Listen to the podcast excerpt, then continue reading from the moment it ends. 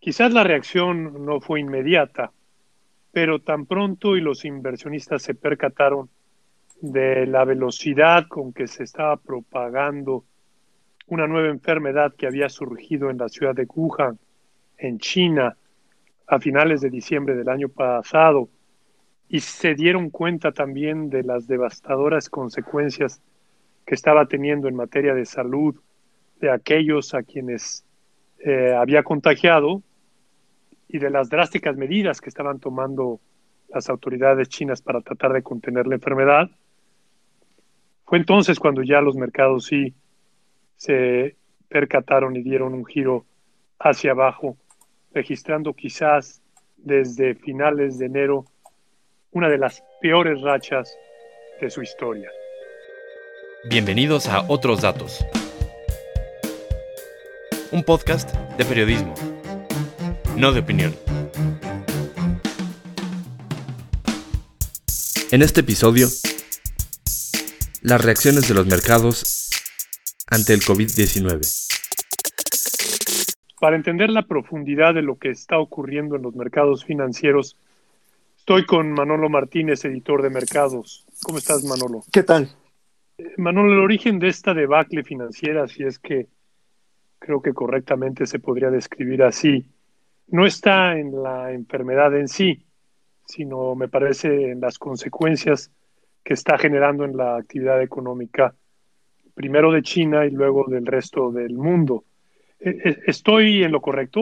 En efecto, Eduardo, eh, estas consecuencias económicas son las que están llevando y paleando a los mercados financieros del mundo, le hace mercado accionario, le hace mercado de deuda, le hace de commodities. Lo que sucede es que precisamente hay un temor de que las medidas que se están tomando para contener la expansión del virus ahora en más de 170 países, pues son las que evidentemente están restringiendo la actividad económica del mundo y por lo tanto, en el caso de las, eh, del mercado bursátil, pues las utilidades serán menores. En el caso del mercado de commodities, habrá menor demanda de materias primas y evidentemente en el caso del mercado de deuda, que hay un cierto instrumento de refugio en este mismo, pues evidentemente los precios de los bonos van a la baja. Así que las perspectivas de una menor expansión económica e incluso recesión, como ya algunas, eh, algunos analistas e instituciones financieras están previendo para la economía global, pues es lo que tiene eh, el temor en los inversionistas sobre el futuro de sus activos. ¿Y cuáles, cuáles son estas medidas? Bueno, lo describe un poco lo que han hecho algunas naciones, algunos gobiernos. Básicamente, aunque algunos consideran que precisamente llegaron tarde estas medidas, es que ante la rápida propagación de este virus, del coronavirus COVID-19, pues se han tenido que restringir la circulación de las personas. Los viajes, tanto locales como internacionales, se han restringido. Eh, tanto en el transporte ferroviario, en avión, por supuesto, y en carretera. Y esto, pues, limita evidentemente la movilidad de las personas para consumir también, desde luego. Se están cerrando centros de trabajo, se están cerrando escuelas, y esto, pues, a la larga, lo que hace es reducir el consumo de muchas personas. No así el de los alimentos, pero sí el de otros bienes. Han estado cerrando también centros deportivos, educativos, y de esparcimiento, como pueden ser museos o cines, lo que a su vez lleva a que entonces haya un llamado a que las personas no salgan de sus casas en la gran parte de los países desarrollados y sobre todo en Europa, que se ha convertido como el epicentro de la enfermedad después de que surgió originalmente en China, pues esto ha llevado a cabo a otras naciones, como incluso Estados Unidos, a tomar este tipo de medidas en ciudades que son sumamente importantes como eh, California, como Nueva York, que es uno de los principales lugares en donde se está esparciendo la nueva enfermedad. Pocas palabras,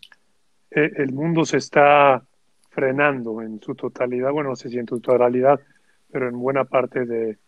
hemisferio norte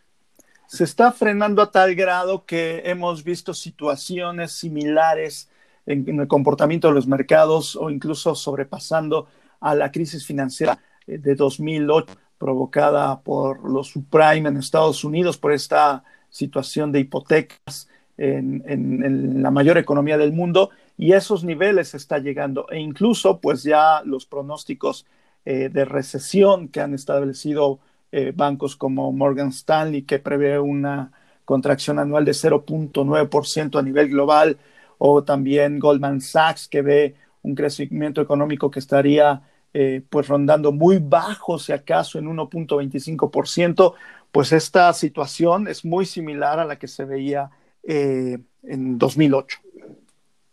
Y, si quieres, ¿por qué no nos haces, nos haces un resumen de los daños, si así los puedo llamar, de los mercados financieros, quizás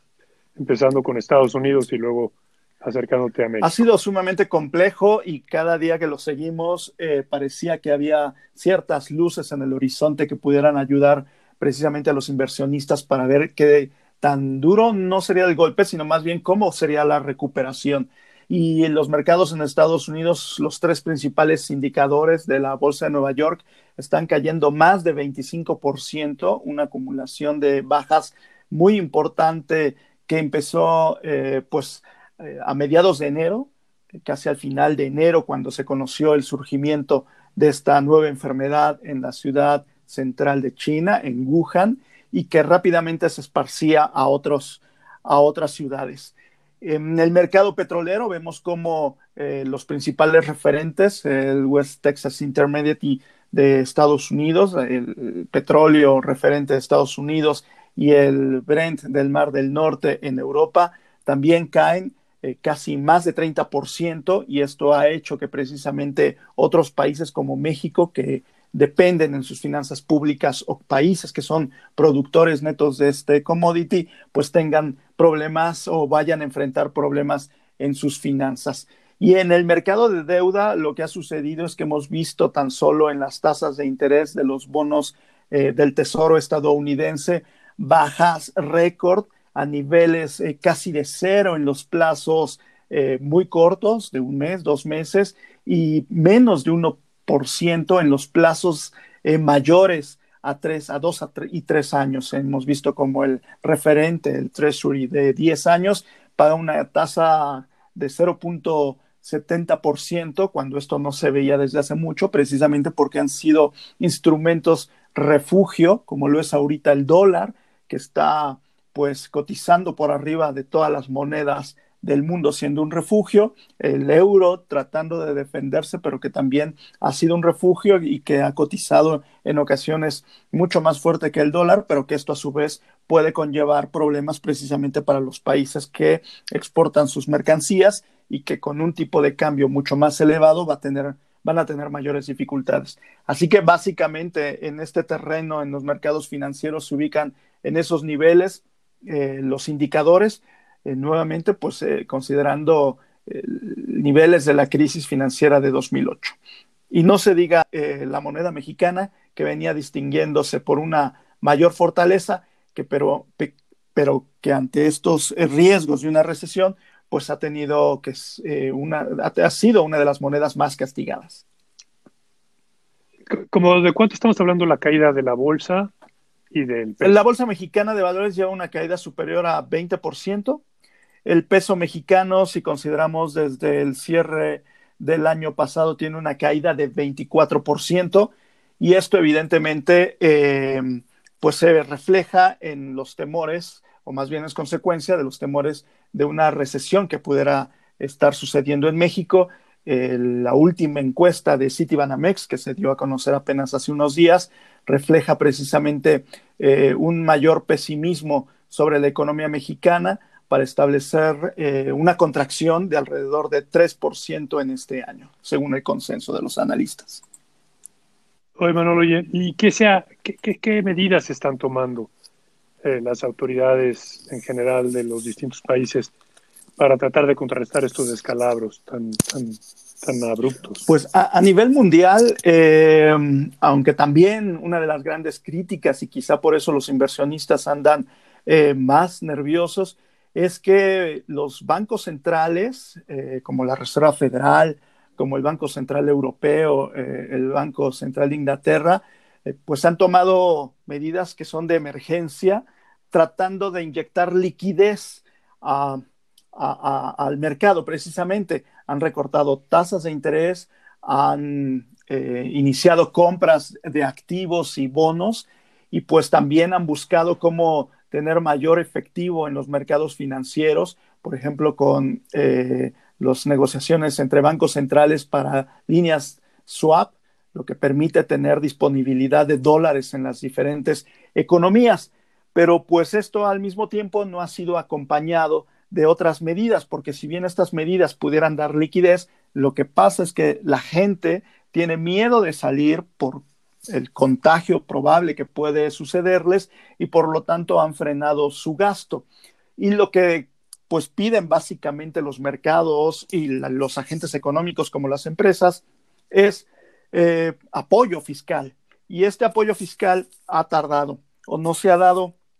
o se ha dado más bien a cuentagotas y lo vemos en la discusión que tiene, por ejemplo, el Congreso de Estados Unidos para poder soltar un programa de alrededor de un billón de dólares que ha sido frenado en el Senado y que busca precisamente eh, soportar el gasto o las deudas de las empresas y de los hogares. Esta es descoordinación, digamos, que hay entre lo fiscal y lo monetario es lo que ha puesto nerviosos a los eh, participantes del mercado.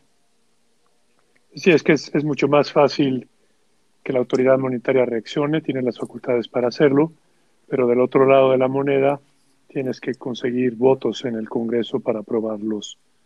eh, mecanismos de apoyo fiscal y allí pueden surgir diferencias entre la forma en que lo quiere hacer uno y la forma como lo quiere hacer otro. En efecto, sobre todo cuando consideras que es una cantidad de dinero muy importante y que más bien en la discusión se da si apoyas a las empresas o si apoyas más a los ciudadanos. Y esa discusión exactamente es la que frena en muchos países. En México vemos como también el Banco de México eh, pues reaccionó apenas la semana pasada para eh, disminuir su tasa de interés y llevar a cabo también estas medidas de mayor liquidez con eh, la parte de la Secretaría de Hacienda intercambiando bonos de largo plazo por corto plazo, etcétera pero todavía no hay, por ejemplo, en México, un programa muy específico que pueda, eh, de forma fiscal, apoyar a las empresas y a los ciudadanos. Si bien hay intentos como el adelantar eh, la pensión a los adultos mayores, pues evidentemente esto representa una buena ayuda para esos adultos mayores, pero no parece que pueda impulsar a la economía o por lo menos hacerle frente a lo que se avecina. Eh, Manolo, ¿y se ve fondo? ¿Se ve que podría llegar fondo, quizás, como dices, si la parte fiscal se aprueba? ¿O, cómo, cuál es la percepción allá afuera de los analistas en cuanto a los niveles que podría llegar a tener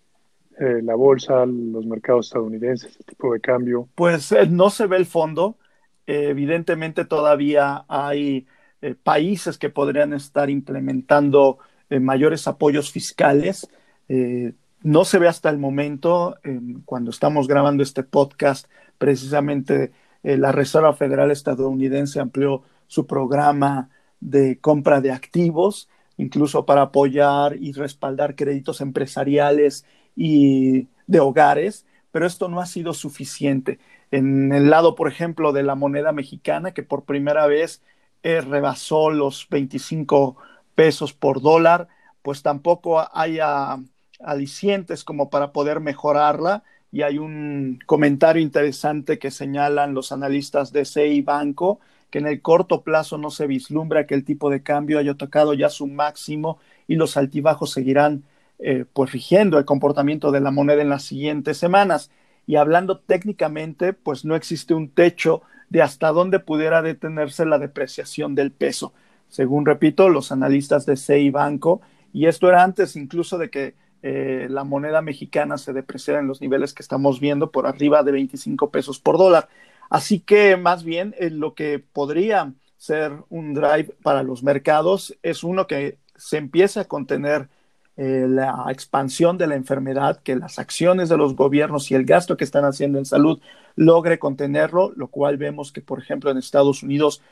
pues no se está logrando, pues cada dos días se está duplicando el número de casos de enfermos y en otras naciones como Italia eh, sigue creciendo abrumadoramente, mientras que en Corea del Sur y China han logrado ya prácticamente frenar el número de contagios, pero evidentemente también esto tendrá que ir acompañado de estas medidas fiscales que puedan soportar o al menos eh, hacer ver que se puede hacer frente a esta prácticamente eh, pues recesión que se está viendo al menos en el primero y segundo trimestres de este año. Bueno, no son épocas muy complicadas, sin duda. Yo creo que pocas veces hemos visto en los últimos 30, 40 años una crisis de esta magnitud, porque en este caso sí es una eh, crisis eh, mundial provocada por un problema no financiero, sino de salud pública, pero que se ha traducido, que ha contagiado a estos mercados y que probablemente contagie o ya contagió a la economía por un buen tiempo. Y que curiosamente eh, proviene o más bien precede a un pues, largo periodo de crecimiento económico de más de 10 años que no se había visto eh, en muchas temporadas de la economía mundial y que a pesar de tener esa liquidez, efectivamente, como dices, pues siendo un aspecto que no es financiero y que es bastante humano y que en él se involucra el temor a ser contagiados, pues hay una reacción diferente de los consumidores, hay una reacción diferente de la economía y que por eso igual eh, no hay una perspectiva todavía y esa es una de las grandes incertidumbres de hasta cuándo podría tocar fondo y cuándo podría eh, revertirse la tendencia eh, del ánimo de los consumidores y de las empresas. Pues gracias Manolo, estaremos hablando. Siempre es un gusto. Saludos. Esto fue un episodio más de Otros Datos. Los esperamos la próxima semana con un nuevo episodio. Otros Datos es producido por Gabriela Rache y Edgar Ramírez, con el apoyo de Eduardo García y Manuel Martínez.